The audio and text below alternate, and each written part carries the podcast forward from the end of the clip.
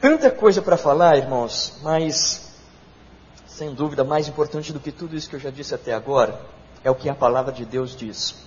Já pode deixar a tua Bíblia aberta em Atos capítulo 20, mas deixa eu fazer algumas perguntas para você antes da gente fazer a leitura dessa passagem. Nós estamos no mês de julho de 2011. Eu não sei se você se deu conta, mas o tempo tem passado rápido, não é verdade? Logo, logo, você vai estar celebrando Natal. Pode ir se preparando, guardando um dinheirinho para comprar presentes. Daqui a pouco você vai cantar músicas natalinas, ensaiar cor de Natal. Ah, e quantos natais você já viveu? Quantas vezes você já cantou essa música? Hoje é um novo dia, um novo tempo que começou. Todos os nossos sonhos serão verdade. O futuro já começou. Claro, todo ano canta, numa versão diferente, mas canta, né? E a gente começa a sonhar. Ah, 2012 vai chegar. Quais são as minhas metas para 2012? Quais são os meus alvos para 2012? E vou fazer a minha lista de sonhos e projetos. E eu brinco dizendo o seguinte: talvez para alguns, depois de cinco anos de namoro, sete de noivado, em 2012 eu caso, agora eu vou casar. Uh, a gente faz sonhos, mas que sonhos você tem acalentado no teu coração? Quais são as metas que você tem uh, descrito para a tua vida que valem a pena ser vividas? E vale a pena você sacrificar a tua vida e lutar e batalhar para ver essas coisas sendo concretizadas? Você tem um sonho que realmente é digno de ser vivido, é digno de ser uh, realmente lutado para vê-lo concretizado, porque a maioria tem sonhos que na verdade são tipo se acontecer legal, mas se não acontecer não tem tanto problema. São sonhos que na verdade um monte de gente sonha e eu quero sonhar também, porque ah, eu quero viver essas coisas que estão aí disponíveis para mim. É muito mais de comodidade do que uma causa nobre para se viver e, se for preciso, morrer por ela. E é sobre isso que eu quero falar nessa noite. Leia comigo Atos, capítulo 20, do verso 22 ao verso 24. Atos capítulo 20, do verso 22 ao 24, é um texto muito conhecido. E Paulo diz o seguinte: Agora, compelido pelo Espírito, estou indo para Jerusalém sem saber o que me acontecerá ali. Só sei que em todas as cidades o Espírito Santo me avisa que prisões e sofrimentos me esperam. Todavia, não me importo, nem considero a minha vida de valor algum para mim mesmo, se tão somente puder terminar a corrida e completar o ministério que o Senhor Jesus me confiou de testemunhar do Evangelho da graça de Deus. Deixa eu contar um pouquinho da minha vida. A minha conversão aconteceu em 1988, há muito tempo atrás. Sabe por que, eu fui para a igreja? Eu estava com 14 anos de idade, não queria ir na igreja, meus pais estavam indo na igreja, insistiu, insistiu, insistiu, e aí eu falei, tá bom, eu vou na igreja. E aí quando eu fui para a igreja, eu vi que tinha moças bonitas na igreja. Eu falei, caramba, igreja é um lugar legal. Eu vou voltar mais na igreja. E aí me convidaram para ir no acampamento de carnaval. E eu falei, acampamento de carnaval com moços e moças da igreja, esse negócio deve ser muito interessante, vou lá. E o tema do acampamento jamais me esquecerei. Isaías capítulo 6, verso 8. A quem enviarei? Quem há de ir por nós? Então disse eu: Eis-me aqui, Senhor, envia-me a mim. Irmãos, naquele acampamento eu digo que eu fui atropelado por Deus, aquela coisa de tipo, parece que um caminhão passou e eu não conseguia anotar a placa. Eu entendi que Deus é santo, santo, santo, e que eu era um miserável pecador, e que sem Ele eu estava completamente perdido, assim como Isaías reconhecia o meu pecado, reconhecia a santidade de Deus e aceitei o dom gratuito da vida eterna que é dado através de Cristo Jesus. Naquele acampamento, irmãos, a minha, a minha adoração por Deus era tamanha que eu falei: Deus, eu não entendo nada desse negócio, não sei o que isso significa, mas eis-me aqui, Senhor, envia-me a mim. A minha vida é tua, eu quero viver para a tua glória. E a missões, na verdade, começa com isso. Não começa com o teu conhecimento a respeito de um povo perdido. Não, conhe... não começa com ah, o teu coração se compadecendo por um grupo religioso. Não começa com você conhecendo as estatísticas e os números dos, dos, das pessoas que vão para o inferno sem conhecer Jesus. Missões começa com o próprio Deus. Você não precisa conhecer nada a respeito do mundo, mas você precisa conhecer profundamente a Deus. E conhecendo a Deus, você não está nem aí com nada. Você só diz o seguinte: Deus, a minha vida é tua. Para o teu louvor, para a tua glória, para aquilo que o Senhor quiser fazer, não importa mais nada. O que importa é que o Senhor se satisfaça através da minha vida. Isso foi em 1988, mas muita água passou por baixo da ponte. Muitas coisas aconteceram na minha vida. Em 1991, eu acredito que foi 91, 92, eu prestei vestibular e entrei na faculdade de publicidade e propaganda, lá em São Bernardo do Campo. E as pessoas me perguntavam, e aí, era isso mesmo que você queria? Era isso, claro, faculdade, publicidade, propaganda. Nossa, estou realizado. Passaram-se dois anos. E aí eu entrei numa crise. Será que eu caso, compro uma bicicleta? Quem sou, de onde vim, para onde vou? Tranquei e prestei vestibular de novo e comecei a estudar administração e comércio exterior. Olha só, tudo a ver, né? Fiquei seis meses, irmãos. Quando eu me deparei com matemática financeira, juros simples, juros composto, eu falei: esse negócio não é de Deus. Parei. E por causa da minha descendência japonesa, eu falei, nada mais óbvio do que, estando perdido, vou para o Japão. Vou ver o que, que acontece lá no Japão, fazer um negócio diferente. Em 95 eu fui para o Japão. E como um bom decassegue, decassegue, né, fui trabalhar. Trabalhei por dois anos lá. E um dia estava eu deitado na minha cama, olhando para o teto. E pensei, o que, que eu estou fazendo aqui? Estou trabalhando, ganhando dinheiro. A minha vida é segunda-feira. Acordo, tomo café, vou para o trabalho, almoço, trabalho, volto para casa. Assisto TV, tomo um banho, janto e durmo. Na terça-feira, acordo, tomo café, vou para o trabalho, almoço, trabalho, volto para casa, tomo banho, janto, assisto TV e durmo.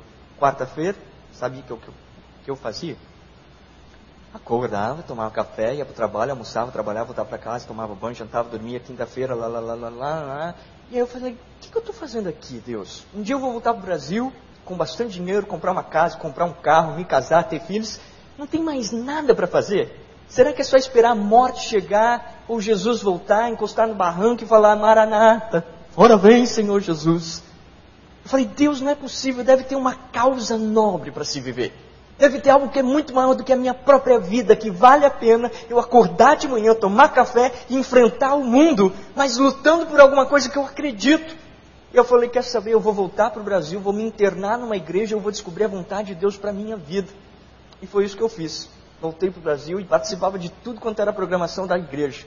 Evangelismo, coral, ah, qualquer coisa, escola bíblica dominical, em 1998, eu fui numa conferência missionária, ouvi sobre a Operação Mobilização. Eu estava trabalhando na TAM, lá em Congonhas. Isso foi em maio. Em julho eu pedi as contas, em agosto eu estava na Operação Mobilização. Tudo isso para dizer o seguinte: por que você faz o que faz, do jeito que faz e onde você faz? Por que, que você tem os sonhos que você tem? Por que, que você luta pelas coisas que luta? Por que, que você tem dado esse destino para a tua vida? Por que, que você repete sempre as mesmas coisas? Por que, que você acorda segunda-feira, toma café, faz alguma coisa, almoça, faz mais alguma coisa, volta para casa? Qual é o sentido de tudo isso?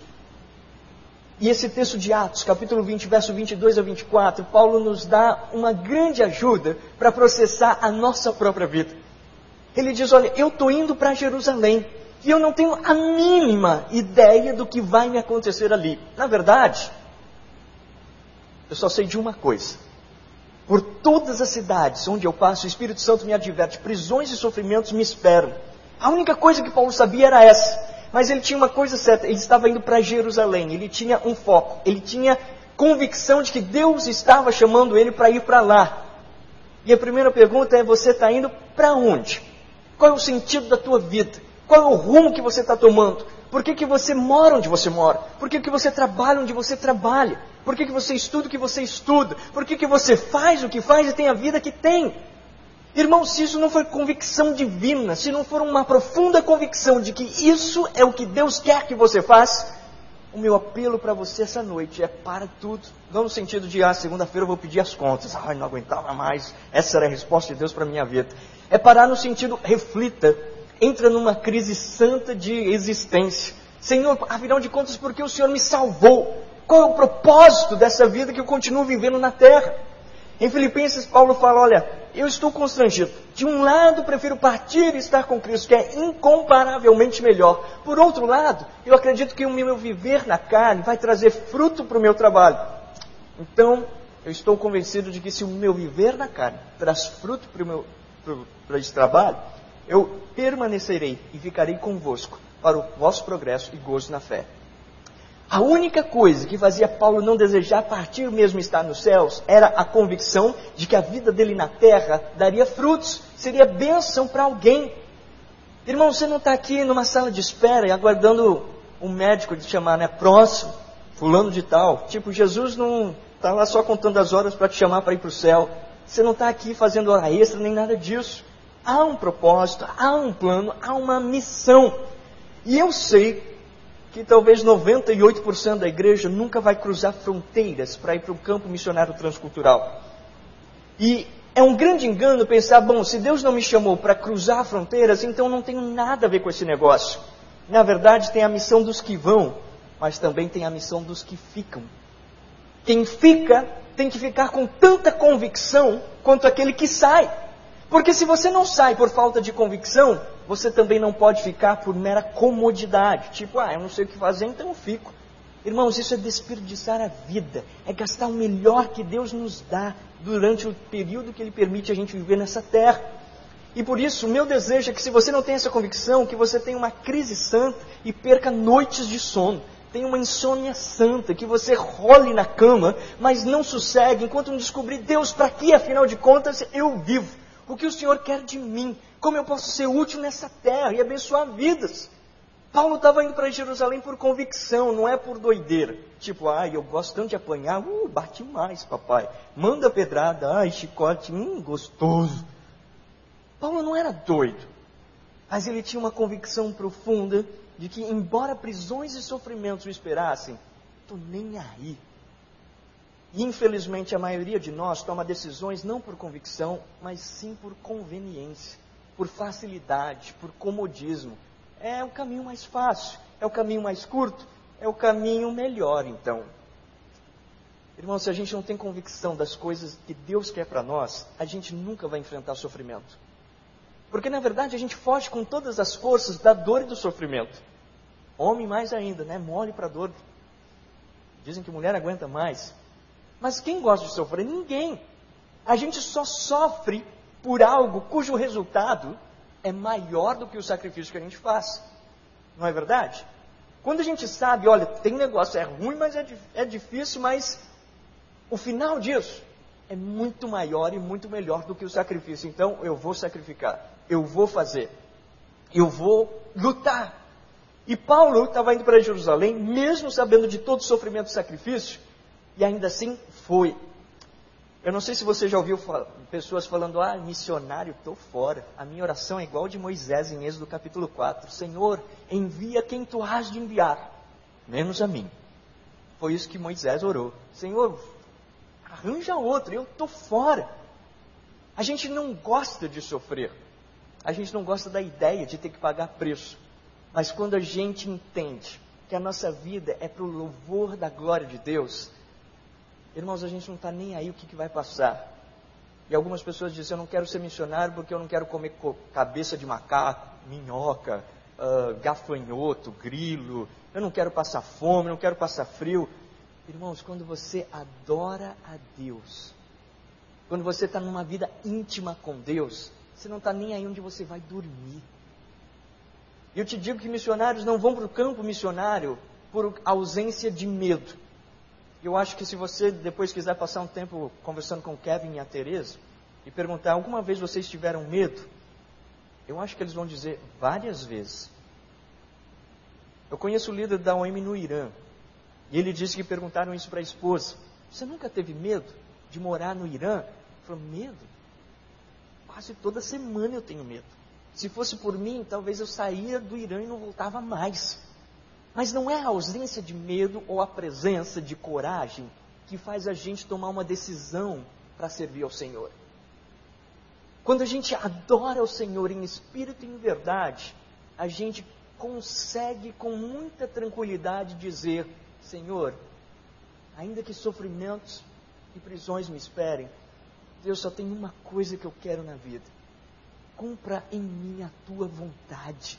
Que a minha vida seja significativa, seja útil nas tuas mãos. Que a minha vida tenha propósito conforme o teu coração.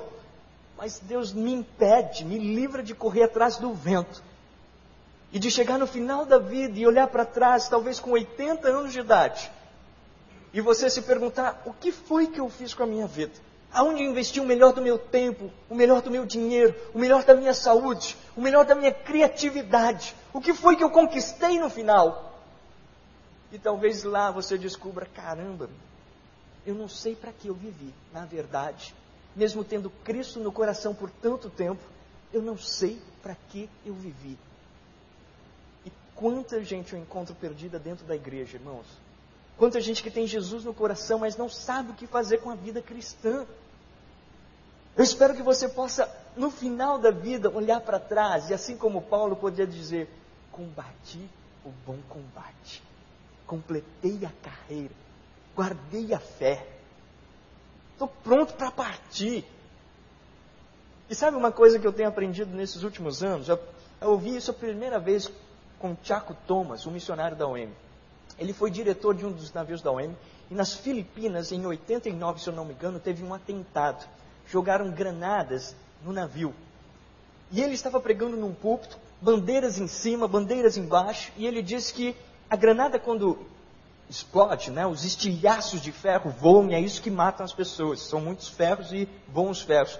Os estilhaços furaram as bandeiras em cima, furaram as bandeiras embaixo, mas ele não foi atingido por nenhum estilhaço.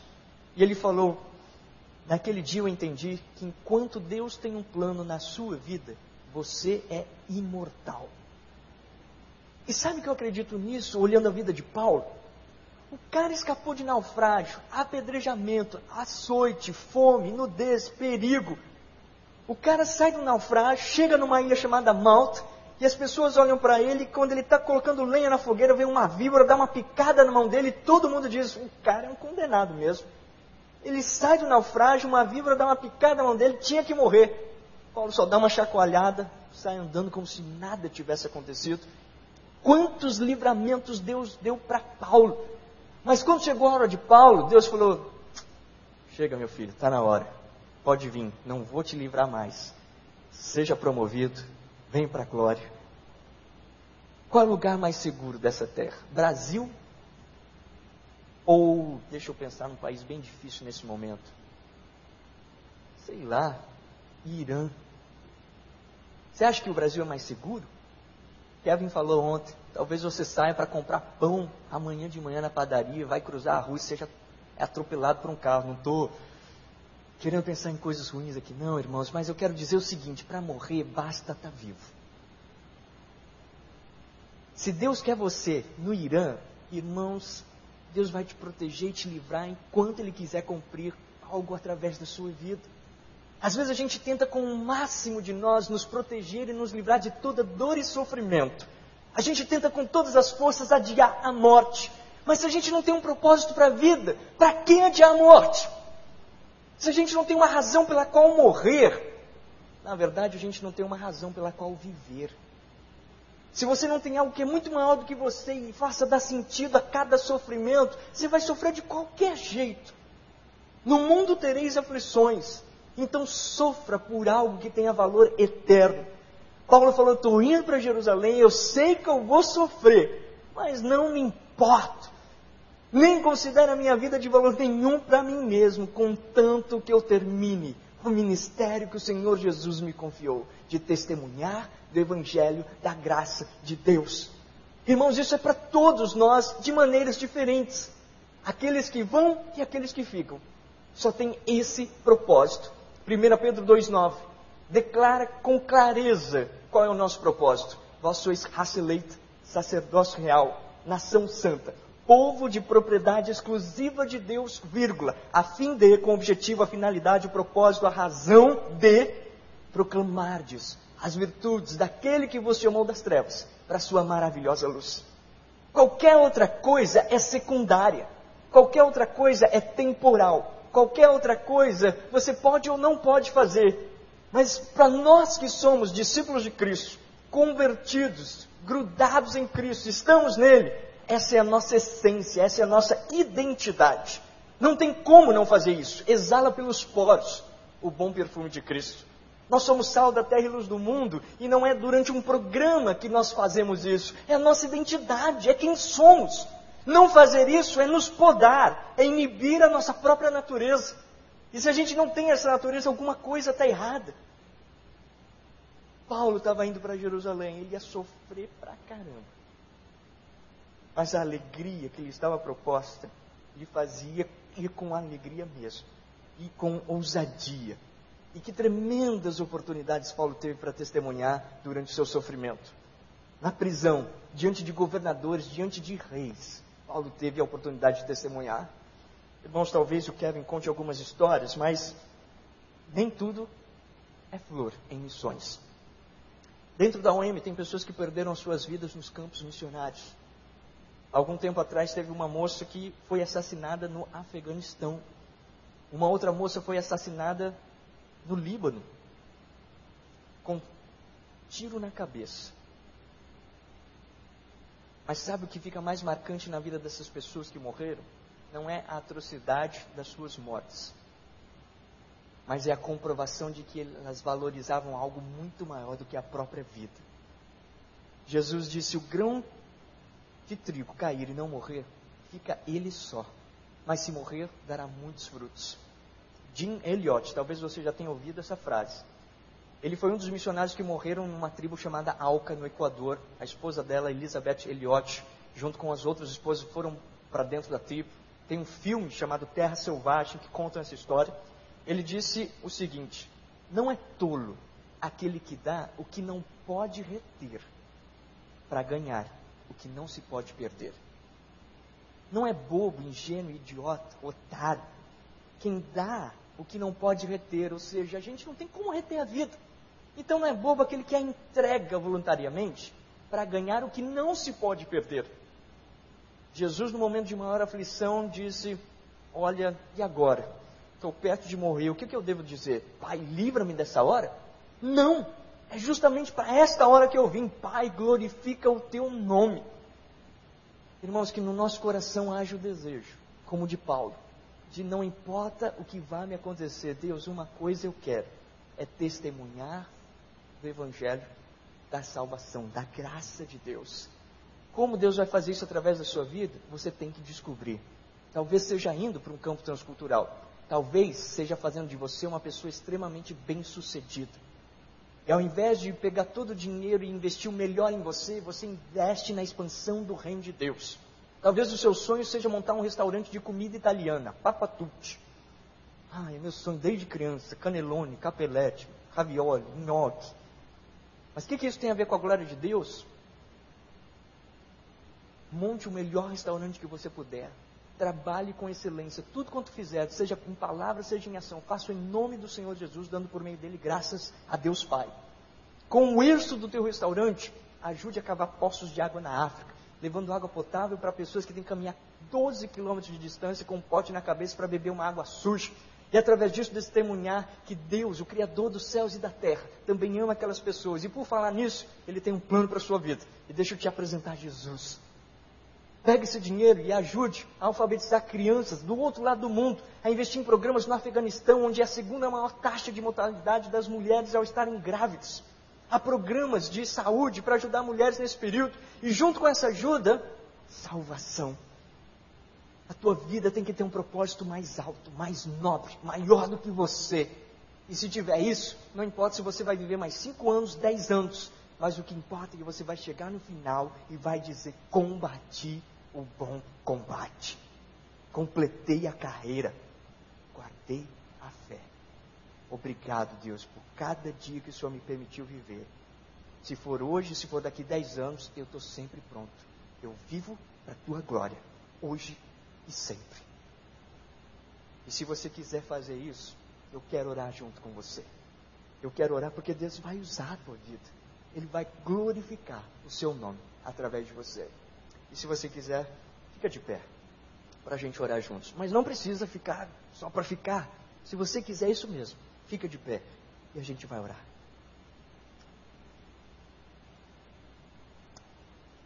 Senhor, a tua palavra é linda e o Senhor é maravilhoso, Deus. Um dia o Senhor entrou na nossa história e mudou tudo completamente, Deus. Nós queremos nessa noite, Pai, pedir que o Senhor nos ajude a cumprir o que está descrito em Hebreus 12:1.